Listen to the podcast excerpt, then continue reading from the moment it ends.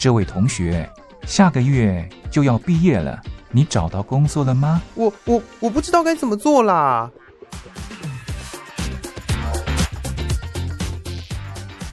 想找工作，却不知道该从何着手；想换跑道，却不知道自己能不能做得来。收听职业相谈所，让各行各业的前辈为你指点迷津。在职场上迷路的人啊，一起来寻找你的栖身之所吧！欢迎收听职业相谈所。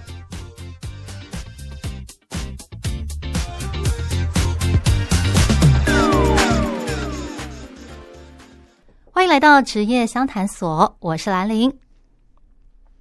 之前节目邀请到了空服员哦，来跟大家介绍这一份梦幻工作。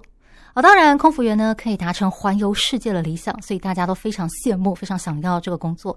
可是呢，从上次的访谈之中，我们也发现，啊，当空服员呢是一件不简单的事情，他必须要克服日夜颠倒的作息啦，还有就是呃长时间飞航的风险啦等等。不过，还是有很多人哈对航空业呢充满了向往。所以，既然大家对这份工作这么有兴趣，那我们今天就再加码，哦，邀请到航空公司的地勤 Eason 来跟我们分享他的工作经历，给想要迈进航空业的人呢一个参考。Eason 你好，你好，我是 Eason。Eason，我想问一下哦，你现在在航空公司当地勤嘛，对不对？嗯，在哪一家航空？可不可以透露一下？嗯，有一朵花的那个航空。哦，小花航空哦。对，你当初是？为什么想要考地勤？是不是也跟大家一样怀有航空梦？诶，没有诶，我其实我本来是念理科的。理科？对，我是机械系。哦，那完全就是跟这个工作可能没有什么关系。有的话也是当修护，但是我是当完工程师之后，我有一个也是考理科的同学，嗯，他考上了培训机师，哇，去学开飞机。嗯，我那个时候才真正知道航空业这个东西。里面有什么职位，我才去研究一下，因为我也想要考技师。嗯哼，那结论就是我的英文真的太烂了。对，然后我也还没准备好。嗯，所以我就想说，不然我就先从比较门槛没那么高的去努力好了。我就先你是说语文门槛没那么高的？对，因为那个时候我地勤跟空服的多一成绩要求是五百五，嗯，技师是六百五。哦，对，那我刚好过了五百五，但是。考了几次都没有到六百，我想说，那我就先进航空公司，再考机师，这样做就是怎么讲，在同一个产业可以比较了解一点，嗯，对，然后就这样子莽莽撞撞就考进来了。我从来没有想过我要当地勤，嗯、对，是哦，真的是无心插柳柳成荫啊。诶、欸，但是其实这跟你当初设定的目标也没有差太远啊，我觉得。呃，进了地勤的时候，我也是真的有准备了大概一年多去考机师，然后没有考上，嗯。嗯准备要考第二次的时候，最后就是发现自己年龄已经超过了，因为他们好像三十一岁以上。哎，有年龄限制啊？有，即使没有明定，因为这样劳基法好像不太 OK。但是，确实以往的经验，这几十年来，三十一岁以上大家都知道，就是不会考上了。嗯，大家都是录取三十一岁以下的人。哦，对，这样子啊？对，那就继续当地勤。到现在为止，有一点小小的遗憾，但是地勤。却带给我从来没有想过的生活方式，这样子哈，全新的体验，出乎意料的，可以这么说。那你当初报考地勤的时候啊，除了英文之外，地勤大概还要考什么项目呢？因为像空服员的话，我知道他要看身高，然后可能还要看你的呃仪态，可能要有注意，然后还要考呃灵机应变的反应。对，那考地勤的部分是不是也有要求这些条件呢？其实当初在考的时候，我最后发现一个结论，就是我们这个航空公司，至少我们航空公司在选地勤的时候，跟空服几乎是一模一样的。所有的关卡只差在摸高那一方面没有而已。摸高？摸高就是像空服员，他为了要确保你的身高够，他也不会告诉你说几公分以上才可以考，这样也是不符合劳基法，还是有歧视之嫌。他就是放一个线，然后叫你赤脚。然后上去摸，如果你摸到那一条线的话，代表你的手可以勾到，就是所谓的机场里面的那个关行李的那个地方。嗯，对，你这样就有过关了。那地形就是没有这一关，因为我们不需要这个工作。但是除此之外，我们每个关卡跟空服员几乎是一样。原来如此，所以你们比较不看重身高。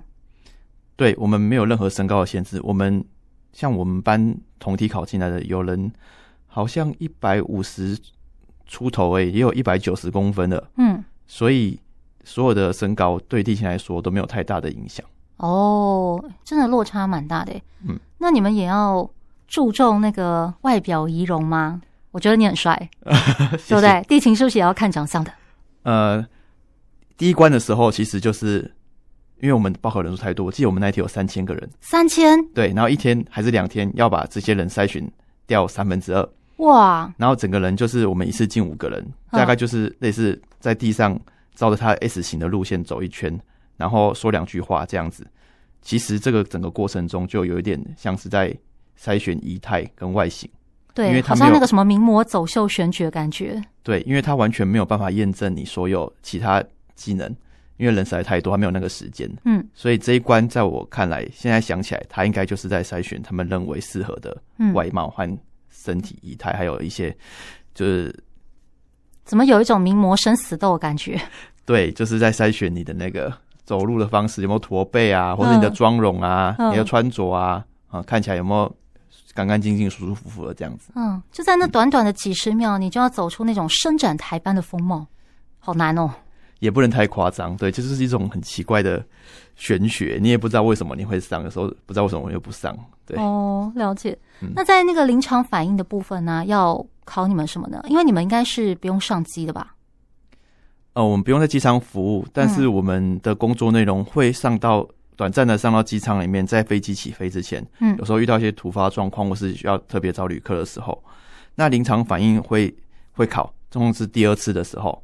就是所谓的问答的部分，它会中文的提问，中文回答，或是中文的提问，英文的回答，看每一次考试都不一样，但是总会有英文的对话的部分。这个时候就是考官跟你用英文互相沟通，并且他会出一些好像你从来没有想过的一些状况，嗯，然后让你去模拟你会怎么处理，顺便考一下你的反应，同时又测到你的英文会话这样子，嗯。了解，对对，航空人员来说啊，临场反应真的是非常重要的，因为到时候一旦发生什么状况的时候，哦，机长、机师他们是没有办法顾到旅客这一块的，因为他们要开飞机，所以要能够 hold 住全场的就靠你们了，所以临场反应非常重要。嗯，确实，跟空服员比起来，我们虽然不是在机场里面工作，但是在地面上，其实也发生过很多有的没的，像旅客。的不理性啊，或者是他们喝醉酒啊，嗯、或是在机场闹事，或者是你进到那个管制区的时候，有些客人还会有所谓的跳机的问题或什么。跳机？对，像我们有转机旅客，其实不是所有旅客都是从台湾出发的，有些是从其他国家来，然后又要转到其他地方，但这个过程中就会有很多很多可能的事情会发生，你都想不到，他不会乖乖的在机场转机坐到下一班去，他可能就不见了。嗯，就直接在机场消失了，他可能就是直接留在当地了，这样子。对，那他要怎么出海关什么的？有时候人真的不见了，你确实是要去找。还有发生过，就是所谓客人会托运那种猫猫狗狗去国外。哦，有有有有，我有看过这种偷带宠物之类的。之前不是说有人那个 X 光，哦，照过行李箱，然后发现里面有一只猫还是狗？对，那想说，嗯，他还活着啊。我们也发生过，就是。他想要把台湾养的宠物送到美国去，嗯，然后就用所谓的宠物托运，嗯，那在下面就是机坪的时候，笼子松了，猫跑了，那个有上新闻，oh、天哪跑，跑了大概四五天才抓到吧？哦，天哪，在那个机场里抓到的吗？对对，哦、最后也在机场里抓到，哇！但是就是很多你意想不到的突发状况，我们随时都会遇到。嗯嗯嗯，了解。好，那考进地勤来之后啊。嗯，我原本以为地勤就是在柜台好帮你 check in，然后你要上飞机的时候好帮你在这个登机口这边可能要看一下你的护照，然后帮你刷一下护照，然后引导你上机。但是我后来查了资料之后啊，才发现地勤它其实是有分很多不同的组别，对不对？好比说像是呃，可能有分总公司那边的内勤，或者是可能有分呃柜台 check in 组，或者是有可能分成呃出入境组。总之，它有很多不同的分类。你可不可以简单讲一下，就是，呃，你们公司在内勤这一块大概有哪些分类？然后你是属于哪一块？哦，我们当然有分所谓的一线服务人员需要面对旅客的，还有所谓的在公司坐办公室上下班朝九晚五的那个的话，一样是我们的公司，但是他平常服务的对象可能不是旅客，是公司的一些行政。那我当然就是属于一线的地勤。那进来的话，像刚刚你说的。柜台，这是我们出国第一个会遇到的人嘛，对，就帮你 check in，给你登机证，托运行李。那我们还有其他的，像是你进海关之后，那是属于出境了，那个叫做登机门。你在上飞机之前，他要刷你的登机证，然后确保所有旅客都安全上飞机，或者飞机回来的时候迎接你们下飞机的地形，那也是登机门。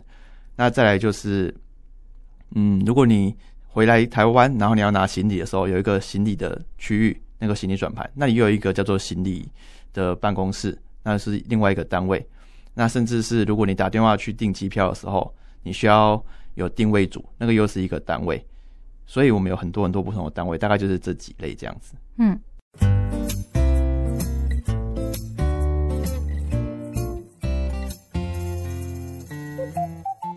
妈，我回来了，来的正好。哎，来厨房帮我一下吧。好。阿志没跟你一起回来啊？没有，他在加班。哎，又在忙工作。哎，你说你们俩都结婚这么久了，怎么肚子一点动静都没有啊？你们到底有没有好好在做人哈？哎呦，妈，你在说什么啦？我们才刚结婚一年而已，而且养小孩很花钱，我们也没有时间照顾。那有什么问题？我可以帮忙照顾啊！哎，你看隔壁家那个胖小子啊，可粘人了，他姥姥啊抱一整天都舍不得放手呢。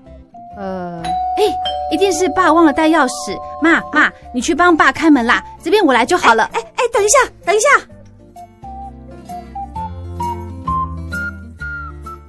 刚才这段话，你有没有觉得好像在哪里听过哦？你是否也有被催生的经验呢？专家预估，四月起，随着人口高龄化与出生率下降，中国世界人口第一大国的地位将被印度取代。因此，中国政府推出各种鼓励生育的措施，但是大家似乎对增产报国兴趣缺缺，这是为什么呢？职业相谈所与那些漫画教我的事，即日起到七月底举办征文活动，挽救人口危机。你为什么不生产报国？欢迎你来信跟我们分享你为什么不想生小孩，内容只要两百字左右，寄到台北邮政一千七百号信箱。或寄电子邮件到 l i l i 三二九小老鼠 n s 四五点 h i n e t 点 n e t 光华之声活动小组收，记得附上你的姓名、地址还有邮编，就有机会收到我们精心准备的台湾风礼物哦。即日起到七月底，欢迎参加光华之声征文活动，挽救人口危机。你为什么不生产报国？写信告诉我们，你为什么不想生小孩？寄到台北邮政一千七百号信箱，或寄电子邮件到 l i l i 三二九小老鼠 n s 四五点 h i n e t 点 n e t，记得附上你的姓名、地址、邮编，我们才能将礼物寄给你哦。哦，原来如此，我一直以为那个打电话就是一般旅客打电话去订机票，或者是说，嗯，旅行社。好，可能要直接跟你们公司订那个团客的机票，是可能直接接到你们公司总公司那边的那个内勤人员负责，但其实是分开的嘛？嗯，因为我不确定，好像客服人员是分开的。嗯，但是如果定位的话，我们有专门一个票务的一个办公室，它是处理一些票的大大小小的事情。有时候你在飞机场，你临时想要买机票，或是你的行李超重要付费，跟钱有关的，或是一些更改定位的部分。我们这边会是属于我们一线的人员，嗯，但是如果您说是销售的那个部分，可能就不一样，就是内勤的。原来如此，所以地勤人员真的分成好多不同的部门啊。嗯，那你是属于哪个部分？我现在在登记门，就是您过海关之后看到里面跑来跑去的穿制服的，就是我。嗯。哦，原来如此，就是我要那个上机之前哈，我要把护照打开，然后有时候如果我翻错页哦，你们会指导我说，哎，要翻哪一页，然后你们要看看没问题，刷一下，然后您可以上机喽，这样子的。对对，原来如此。那你可以大概讲一下，就是你的工作内容。我相信你一定有一些工作啊，是除了登机门之外，好，我们没看到的，或者是我们不知道的，可不可以简单介绍一下？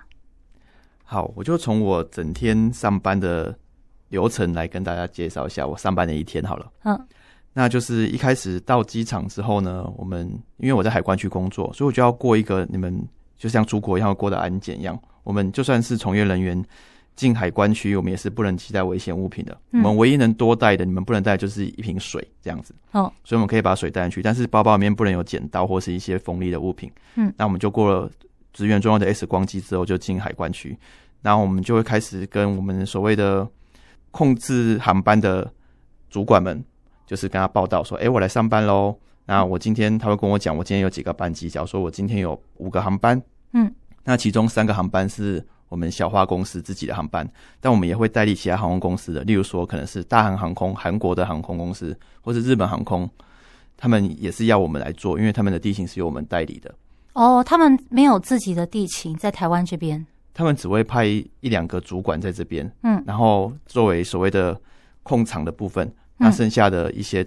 地勤的作业都会直接跟航空公司签约，让我们来替他做这样子。哦，原来如此。所以你们的那个语文好外语能力，就是要在这个地方要派上用场嘛？除了对客人之外，在这个地方外语能力也要能用来跟他们沟通，这样吗？哦，因为他们所雇佣的主管通常都还是台湾人啊，所以还是可以用台湾沟通。唯一可能会需要一直用外语，就是跟他们的空服员需要对话的时候，或是沟通的时候，我们就是要用大量的英文这样子。嗯原来如此，嗯，那这样的话，你们要帮忙带他们的客人吗？要啊，要啊，引导他们的客人上机也要吼。要，我们一样是在做一样的事情，嗯，那只是变成他们的客人来的时候会看到我们的制服不太一样，他们可能会疑惑一下，但是我们要提醒他说：“哦，没有，我们确实是大韩航空的登机门，你没有走错哦，那你可以上飞机。”这样子。原来如此，感觉有点像是怎么讲？小花航空借给其他外籍航空的地勤那种感觉。对，其实，在各个航空公司、各个国家都是这样子的。如果你去国外的其他地方，像日本去搭小花航空的话，你也是只会看到一个小花航空的制服的主管在那边跑来跑去。其他帮你办 check in 的人，应该也是不是穿我们的制服，是穿当地航空，像日本航空的制服这样子。原来如此，好，请继续。好，呃，然后我们开始登机作业的时候，就是会依照不同的舱等，然后让旅客能够。顺利的上机。那飞机其实不知道你们有没有注意到，飞机其实有分所谓的第一区、第二区、第三区。对，很多区。有没有想过为什么会这么分呢？因为要上不同的班机啊，所以当然要有不同的登机门吧？啊，不是，是同一个飞机里面，就算你今天一样是去日本东京，那一台飞机里面旅客的登机顺序怎么决定的？你知道吗？看舱等吧。舱等完之后，其实经济舱一样还是有分一二三区。其实我们是希望。坐在机尾巴的人先上飞机，哦，所以你的区越高的人，我们会希望他能上飞机，不要在飞机里面就是站住走道，因为飞机走道都很窄。对，而且大家还要放行李，对，这样会塞车。所以我们接下来就是会造区，让后面的人先上飞机，然后确定每个人都上了飞机之后，我们还要确定旅客有没有少啊，或者是旅客到的时候，中间有一些转机的旅客，他的行李有没有上飞机啊？我们确定旅客人跟行李都上飞机之后，我们才可以把舱门关起来，让它起飞。对对对，那个行李也要上飞机，这点很重要。我之前就有看到新闻说，旅客人已经到别的国家了，可是他的行李还在原地，就想说，嗯，这是怎么回事？嗯，这其实有点算是每天都会发生的事情。诶，每天吗？这不是那个标准的 SOP 吗？呃，我们一般都会希望旅客跟行李是，首先行李如果没有上飞机的话。旅客上飞机，这个是有时候会发生的。但是另外一个反过来，如果今天旅客没有上飞机，而行李上飞机，这是绝对不行的，因为这会有所谓的，如果今天那个旅客不上飞机，就我行李放一些有危害飞机的东西，哦、他自己本身没在上面，就会有问题。但是有时候常常旅客转机时间太赶了，他订了一班，可能一个小时内就要转下一班航航空公司，嗯，结果他人。可以用跑的嘛？他跑到登机门了，但是行李要在楼下的转盘转转转，还要用车子送来飞机边，会来不及。嗯，这个时候我们就会取舍，是要 delay 呢，还是要让他先飞，然后行李后送？所以所谓的行李后送，就会出现你刚刚说的情况，人到了，行李没到。原来如此，所以反过来说，这种应该是在那种长途或是说转机的时候比较容易发生嘛？没错，如果你去欧洲的话，欧洲很常需要转机，因为欧洲的那个运输转机是非常方便的。像我们自己员工出去玩欧洲，我们都尽量行李里面不要放太贵重的东西，都跟在身上比较好。嗯，因为欧洲行李不见的几率真的超级高啊。对，了解，学到了。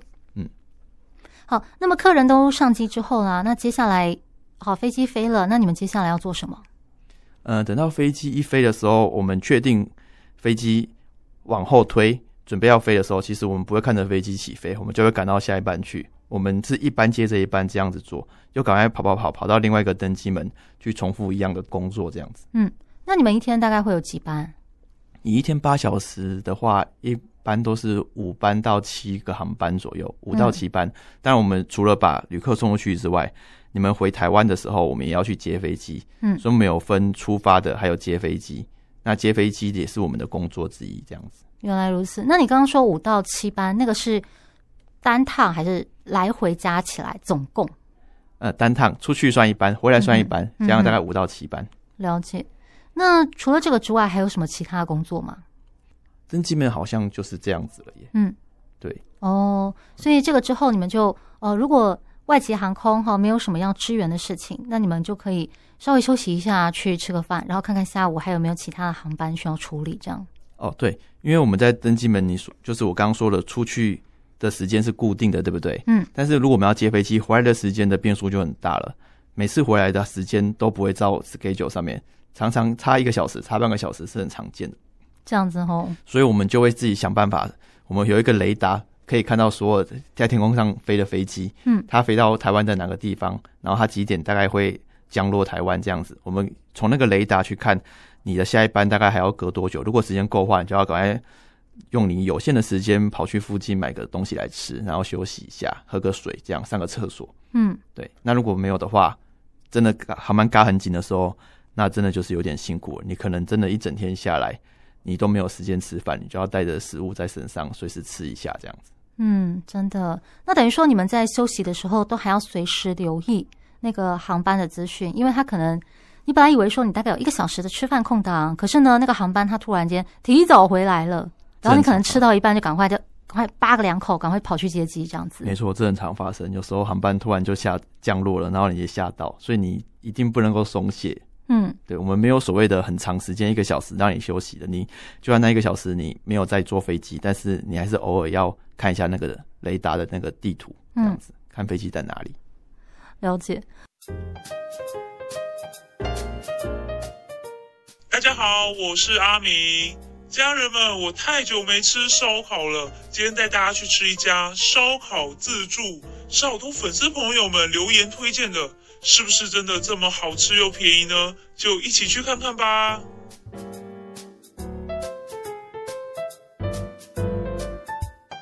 你在看什么啊？哦，我在看探店博主介绍美食啊。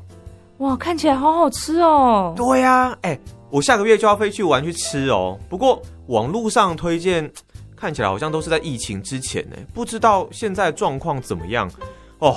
真的好想吃真正的在地美食哦。别担心，我们直接问收音机前的听众朋友们吧。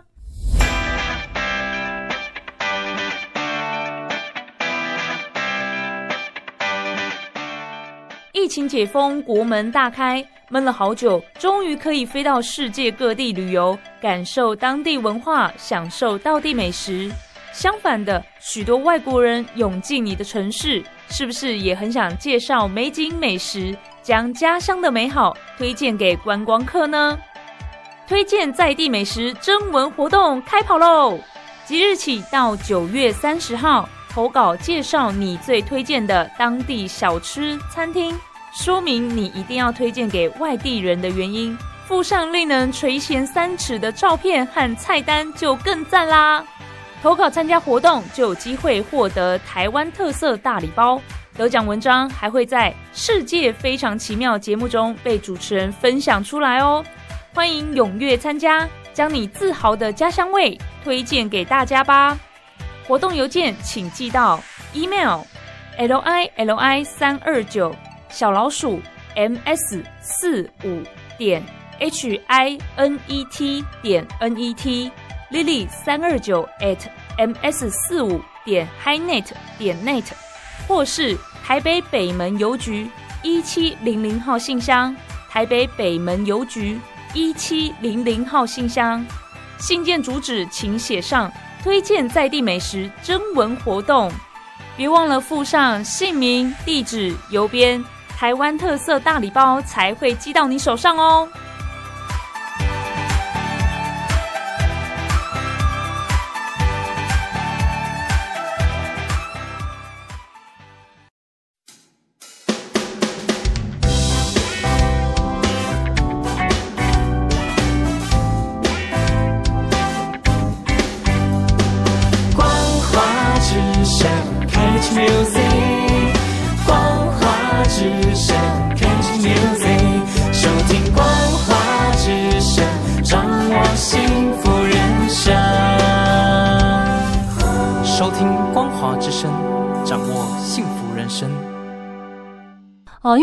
我在访问你之前呢、我上网查了一些资料，然后人家说地勤就是一个非常需要脑力、好、跟体力的工作。那脑力的部分我等一下再讲，但是在体力这方面呢、就提到说，因为你们经常要在刚刚讲要接机嘛，所以可能要在不同的登机门，好、到处爬爬照，然后再加上要支援外籍航空的话。那可能又要跑到那个别的登机门去，所以一天下来，听说在机场里啊，一天走下来一点五万步到两万步是基本，所以活动量很大。没错，是基本的，因为我们的机场分一航下、二航下。嗯，但是我们在接飞机的时候，那个他也不会特别跟你说，你就在这附近接。有时候你可能在一航下接完飞机之后，你十五分钟内飞机就在二航下落地了。你就要赶快用百米冲刺，要有点夸张，但是你绝对不能够慢慢走，你绝对是每天在快走中这样度过八个小时。嗯，要坐下来的机会有时候很少。嗯嗯，对，所以我就看说，好像有些人就会在身上揣点零食，因为可能你的吃饭时间就会比较不固定了，然后这样走也很容易饿，所以有些人就会揣点零食在身上啊，然后呃，可能中间有空档吃一下，结果就胖了，有这种情况吗？有诶、欸、有诶、欸，因为我们其实运动量大，但是我们其实胖不只是你吃的那些零食，而是我们是轮班的工作，作息又不正常。那有时候你真的太累了，你会有一种补偿心态，说我今天好辛苦哦，八个小时终于结束了，我要好好补偿一下自己，然后就吃了一些平常自己可能会很克制不想吃的东西，在这个时候你就不管了，就吃就对了，然后就变胖了。嗯，你刚刚说轮班制，你们的工时是怎么轮的啊？呃，我们有分 part time 跟全职。那一般正常的全职就是一天要八个小时，像你早早上八点打卡，嗯、就是下午四点再打下班的卡，直接加八个小时这样子。嗯，休息时间也算在内。嗯嗯，然后我们没有固定的上下班时间，我们平均每半个小时或每一个小时都会有不同的人上班或下班。我们没有所谓的所谓三班或两班，我们是属于动态的，随时都有可能要上班要下班，这看你的班表排定这样子。嗯。哇，那感觉真的是变动性很大哎，可能每一天下班前都还要确认一下，哎，你明天是那个几点的班？我们一个月排一次班，所以你可以预期你一个月会过什么样的日子。那你也可以跟同事换班，换成你喜欢的类型。例如说，有些人很喜欢早起，他就把早班全部都换过来，然后把晚班丢给喜欢上晚班的同事，这样子。嗯，哦，就是还是可以取得某种程度的规律，透过换班这样子。是的，是的。可是你刚刚说早上八点到下午四点，可是问题是四点以后啊，甚至到晚上八九点，不是都还有航班吗？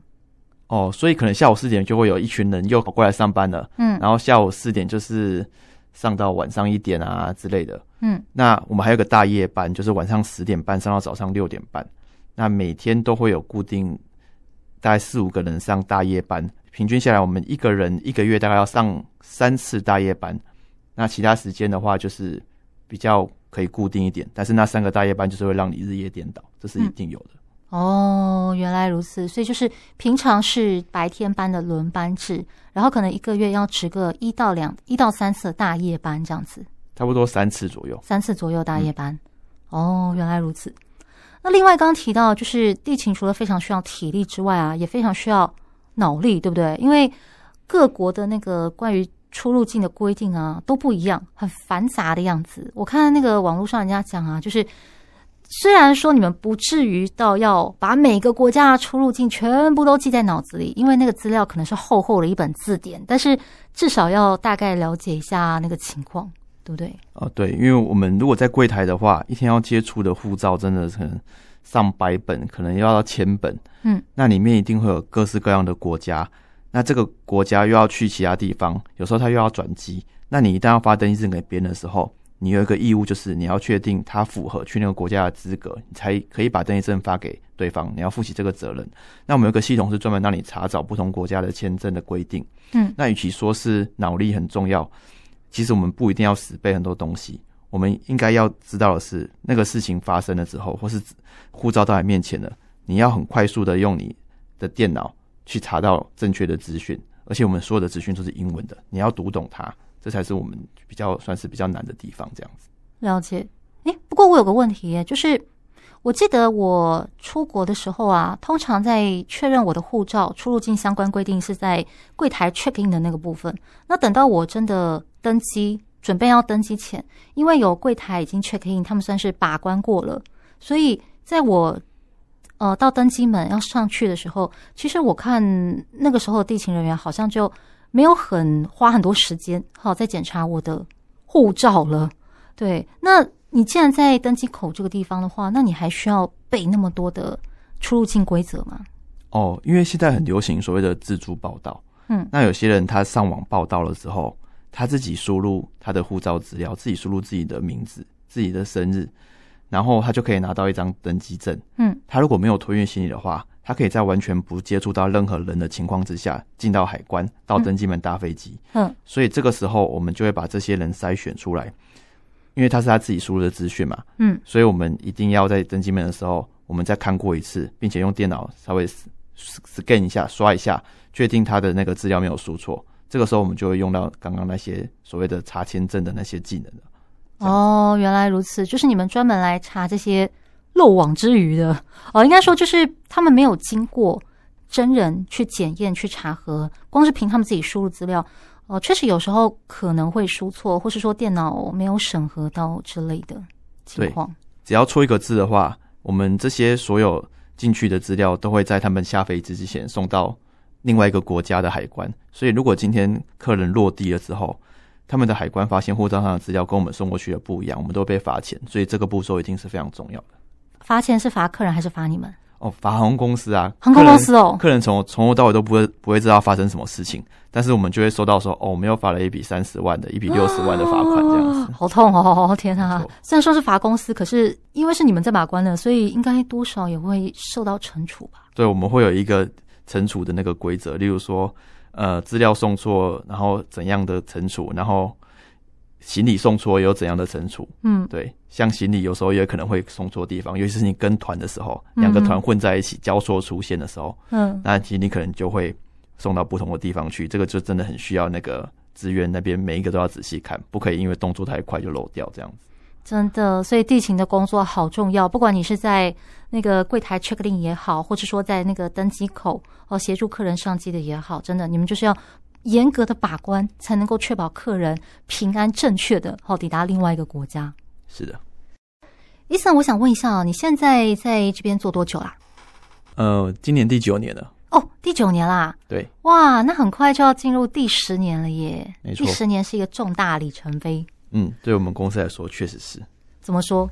因为我们公司有一个福利，就是做满十年之后，你的。员工优惠票，嗯，可以在你离职之后继续享有。哇，对，只有你当事人能用吗？哦，没有没有，我们现在的员工票是优惠，是给父母、配偶、子女，子女到十八岁以前，那父母、配偶是跟着你一起，永远都在的这样子。哇，真好！那也就是说，哪怕你将来退休了，或是说离职了之后，对你跟你的家人还是可以享用这种机票上的优惠，甚至减免这样子。没错，这是待十年的动力。哇，真羡慕！对，这样说来，旅行社赚不到你们一家的那个钱了。对，绝对赚不到，因为我们也不会跟团，也不会买机票，顶多就是办办护照、台胞证，需要他们帮忙而已。真好羡慕。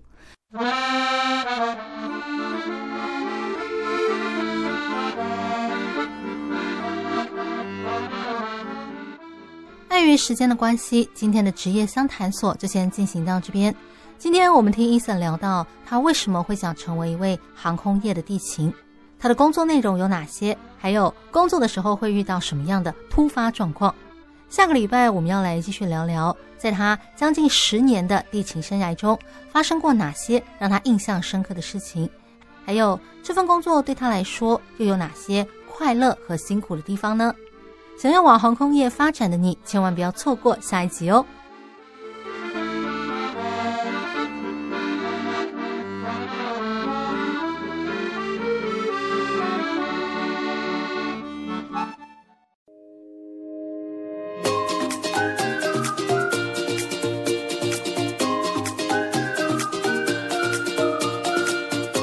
哎，东东，我最近要到中国一趟，哎，但是我想了一想啊，我觉得说不知道那边的生活方不方便呢？不是啊，你在说什么？怎么会不方便？怎么哪、啊、哪里不方便？跟台湾相比，我觉得中国网路可能比较慢吧。啊，这样的话买东西也不是很方便。哎、欸，会不会移动也是个问题啊？什么移动？什么移动？就是你就坐车哦。对啦，就是移动嘛。你哦，哎、欸，真你没有去过中国哈？没有、啊，你没去过，对不对？就第一次去嘛，会紧张。我的天呐，你到底是活在哪个世界？你不懂，真的不要乱讲。你这样出去会被人家笑。现在中国，现在中国已经是你不要说车尾灯你看不到，你连那个灰尘你都闻不到的一个地步，你知道吗？你知道他们那个网络哦，超级快的。而且我告诉你，我出门只要拿着手机，我什么都不用拿，钱包也不用拿，钥匙也不用拿，什么？因为我到哪里，我要买东西要干嘛，我就扫码，他拿一个码给我扫，我一扫钱就他叮叮就 OK 了。钱包也不用带，然后我到哪里去坐高铁？我们台湾一条高铁，对不对？中国一样的高铁，好多条，到哪里都可以坐高铁，不然就坐飞机嘛。你坐飞机哪有什么不方便？中国国内也可以飞飞机啊。当然，你台湾都坐风，我们在台湾也没有坐风筝啊。台湾台湾是因为坐高铁啊。中国有高铁有飞机，哪里不方便？其实你在大城市交通秩序还比台湾好很多嘞。他们执法很严格，对不对？什么事情都会有管理。很方便，你真的不用担心，真的不用担心。哇，这么厉害哦！哎、欸，那我真的可以开心的去玩了呢。我真的，你把你的手机弄好，手机服务最重要。可以，你那个该装的软体都装好，你到那边什么事？我跟你讲，你到那边你会非常非常的高兴。怎么这么方便？哇，原来现在中国的科技这么进步哦！当然啦、啊。科技与人类的生活息息相关，中国逐年进步的强大科技软实力更是深植民心。光华之声带你漫谈年度听友活动，强大的中国科技软实力，大家多有感，正式开跑喽！在九月三十日之前，大家可以来信跟我们分享，在中国对个人生活品质改善最有感的科技服务、电子产品或是行政措施是什么？例如，几乎所有东西都能支付的支付宝、强大的网速或是城市科技。纸本信件可以寄到台北北门邮政一千七百号信箱，email 则可以寄到 l i l i 三二九 at m a 四五点 h i n e t 点 n e t。如果能够附上图片，当然是最好的。我会根据文字跟图片内容选出十位听友，可以获得我们选购的精美礼品。欢迎大家踊跃来信哦！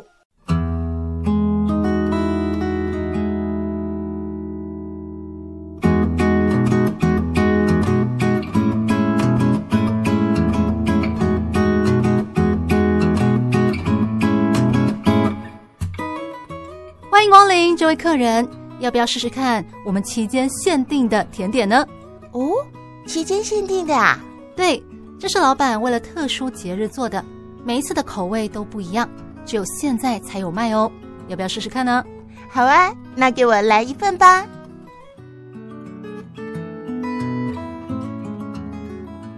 台湾的活动丰富多样，有的像流星，璀璨耀眼，但仅此一届。有的像月亮，年年都办，但主题不同。每场活动、每次内容、每一段相遇都是期间限定。欢迎收听期间限定版台湾。